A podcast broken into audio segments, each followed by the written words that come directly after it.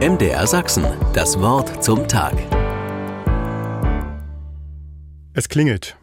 Krankheitsbedingt bewege ich mich mit einiger Mühe zur Tür. Unsere Tochter steht fröhlich davor, drückt sich schnell an mir vorbei in den Flur und präsentiert mir dann voller Stolz einen kleinen bunten Vogel.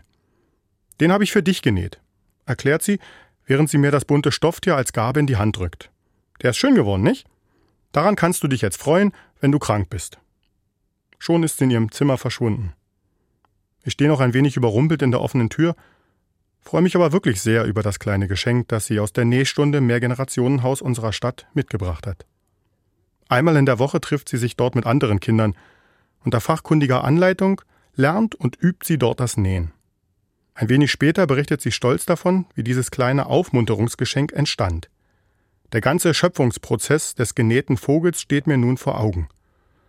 Dabei sieht sie stolz zwischen ihrem Werk und mir hin und her. Das Gefühl schwappt auf mich über. Jetzt bin auch ich stolz auf unsere begabte Tochter und das, was sie gelernt hat. Mit dem Vögelchen in der Hand erinnere ich ein Gespräch mit der Frau, die das Nähen anleitet. Sie erzählt von der Freude, die es ihr macht, zu nähen, schöpferisch tätig zu sein, von der Dankbarkeit für diese Begabung, wie gern sie dieses Gefühl und diese Gabe weitergibt. Sie selbst hat die Anwendung und auch die Weitergabe von ihrer Großmutter gelernt. Auch hier schwingen Stolz und Dankbarkeit mit. Wie ein kleiner Kreislauf.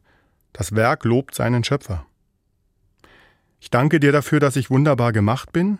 Wunderbar sind deine Werke, das erkennt meine Seele. Formuliert der Beter in Psalm 139. Ich freue mich gerade sehr an der Begabung der Frau aus dem Mehrgenerationenhaus und daran, dass sie unsere Tochter daran teilhaben lässt. Sie hilft ihr Neues entstehen zu lassen. Das entstandene Werk steht mittlerweile in unserer Küche und erinnert mich an die gelungene Schöpfung. Ein jedes Geschöpf selbst kann auf seine ganz eigene Art und Weise schöpferisch tätig werden, den Menschen zur Freude, dem Schöpfer zur Ehre. MDR Sachsen, das Wort zum Tag.